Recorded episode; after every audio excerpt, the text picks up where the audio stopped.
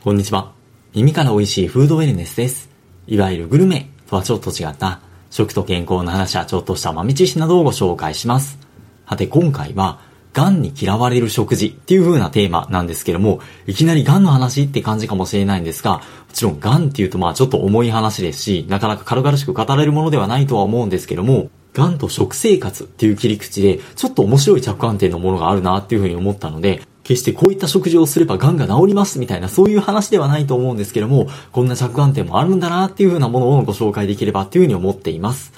さて早速、今回お供にする書籍なんですけども、癌を生き抜く最強ご飯っていうタイトルのもので、この本の著者は和田博美さんっていうまあお医者さんの方なんですけども、もともと京都大学、京大病院にお勤めだった呼吸器外科の先生で、まあ特に癌治療とかに特化をされていて、肺がんの手術を延べ2000例以上経験された方、まあすごい方ですよね。なんですが、その当時から根本的に疑問に思っていたことがあって、どんなに完璧と思えるその癌の手術を行ったとしても、約4割ぐらいの患者さんで必ず再発が起こってしまうってことで、再発が起こる患者さんと起こらない患者さんがいて、他にも癌治療っていうと、いわゆる抗がん剤を使った治療ってありますよね。これって癌細胞だけを特化してやっつけるわけではなくて、正常細胞にもダメージを与えてしまうので、患者さん自身の負担も大きい。そしてこういった手術とか抗がん剤とか放射線治療とかっていうのを、まあ、標準がん治療とかって呼ばれていて、それまでのいろいろな研究とかによって積み重ねられていた、その時点でベストと考えられている治療なんですけども、それでもどうしても治せない患者さんっていうのがやっぱり一定数いらっしゃって、そういった方、もう手を受けない患者さんとかっていうのは紹介状を書いて、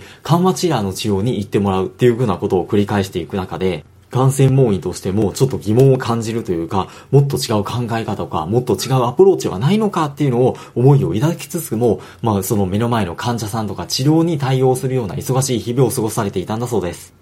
そんな和田先生に、とある大きな転機が訪れたとのことで、とある日に、もう5年以上前に、その標準癌治療でも治療の手立てがないっていう風に、癌治療を断念した患者さんが、ひょっこり外来に現れたことがあったんだそうです。そりゃもうびっくりしますよね。もう言うならばもうとっくに亡くなっているっていうふうに思っていた方が突然目の前に元気になって現れたら、それはびっくりして、一体どうされたんですかっていうふうに聞きますよね。そしたらその患者さんが、藁にもすがる思いで、食生活を見直してみたらこうなったんですっていうふうにおっしゃったんだそうです。でも確かにこんな話って巷の噂では聞いたりはしますよね。いわゆる癌の保管代替医療とかっていうのはいろいろ種類があったりして、中には非常に高額なものだったりですとか、まあ、悪い言い方をすると患者さんの弱みにつけ込むような、まあ、詐欺まがいみたいなものもあったりするかもしれないんですけれども、でも一方で標準癌治療じゃ考えられなかったような、劇的に回復をする患者さんが目の前に現れるっていうと、そんな治療はとんでもなっていう風に一周するわけにもいかない。特にご自身が長らく行っていた標準癌治療にちょっと疑問を抱きつつあったっていう頃だったので、それ以来、患者さんから、こんな代替医療が効いているらしい、みたいな話を聞くたんびに、その関係論文とかを探したりして、独自の研究を続けていくうちに、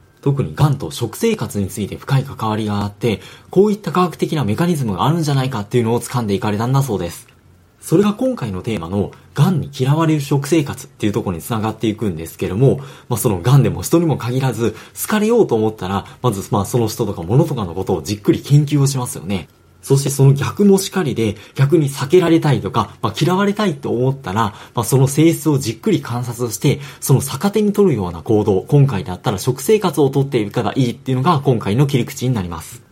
ということで、まずは、癌細胞の特質について、まあ、この本の説明をベースに見ていきたいんですけども、そもそも癌細胞っていうのは、正常細胞が遺伝子変異をきたすことで発生をするんですけども、特に体内で慢性炎症の状態になっている時に発症しやすい。で、まあ、その慢性炎症、いろいろな要因もあると思うんですけども、それが食生活に起因する部分も結構多いよねっていう話が出てくるんですけども、食生活の見慣れで血管に炎症が起きてくると、血管の壁が厚くなってきて血流が悪くなる。血流が悪くなると酸素とか糖とかが行き届かなくなるので、それらをエネルギー源とする細胞っていうのは生きていけなくなりますよね。本当はもっと複雑なメカニズムがあるみたいなんですけども、ざっくり言うと、そんな酸素不足、糖不足の中で、酸素を使わなくても、わずかな糖だけを分解して、エネルギーに変えていくような細胞っていうのが発生をしてきます。さらにそこから、細胞の内側をアルカリ性にして、細胞の外側を酸性にしていく能力を持った細胞っていうのが現れて、その状態だと細胞の内側と外側で電位差が発生して、そこからエネルギーを生み出すことができるようになるそうなんですけども、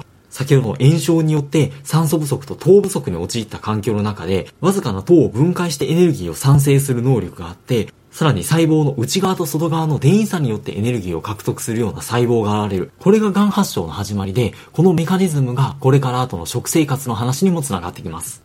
というのも先ほどの糖をエネルギー源にするっていうのと細胞の内外の電位差、この二つを逆手に取るような食生活をすることができれば、細胞の過岩細胞の活性を抑えることができるかもしれないっていうふうなところで、ただ一つ目の糖をエネルギー源にするっていうのは、癌細胞だけではなくて、正常細胞もブドウ糖をエネルギー源にするっていう点は同じなんですけども、正常細胞はブドウ糖を分解した後に、細胞のミコトンドリアから酸素を取り込む。なので酸素を必要ってするんですが、癌細胞っていうのは酸素を使わずに、ブドウ糖を分解した段階でエネルギーを作ることができるっていうと特殊な性質があります。なので、この本の言葉も借りつつ言うと、ブドウ糖を取り込むための装置が癌細胞には、正常細胞の10倍以上も備え付けられていて、それゆえに癌細胞っていう観点でも、このブドウ糖の糖質の取り方っていうのが重要になってきそうです。これは割とスッと掴みやすいっていうか、癌細胞のエネルギー源になるブドウ糖を断つ、兵糧攻めみたいな感じの話って聞かれたことある方もいらっしゃるんじゃないかなとは思うんですけれども、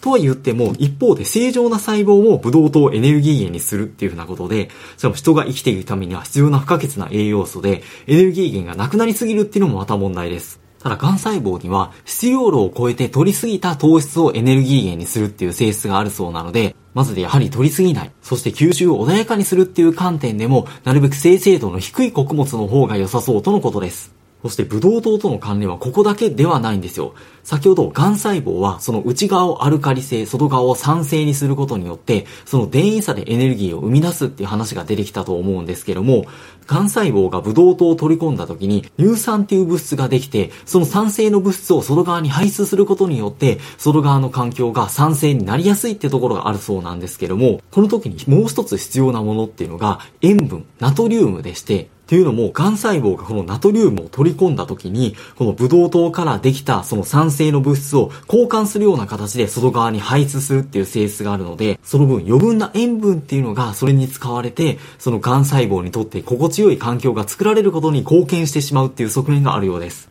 なんか意外な切り口で塩分出てきたなっていう感じではあるんですけども、ところでこの塩分、ナトリウムとセットでよく出てくるのが、カリウムっていう物質。これがナトリウムの排出に関わってくるっていう風によく言われたりすると思うんですけども、ナトリウムと比べてカリウムの量っていうのが非常に多くなると、癌細胞の活性を抑えやすいっていうような話もあるそうでして、その意味でも多く含む野菜とか果物を多く取った方が良さそうっていう風なところと、そもそも体内を酸性とかアルカリ性に傾けるっていうのは塩分だけではなくて、取る食べ物によっても影響されるっていう風に言われています。中でも野菜とか果物っていうのは体内をアルカリ性に傾けるものっていうのが多いので、野菜とかをしっかりとっていると、癌細胞の周辺の環境もアルカリ性に変わってきて、その分だけ細胞内外の電位差が少なくなることで、癌細胞の活性が抑えられやすくなるっていう側面があるとのことです。とは言っても、どちらかというと、アルカリ性よりも酸性に傾ける食べ物の方が多いって言われています。特に動物性の食べ物、お肉を筆頭に、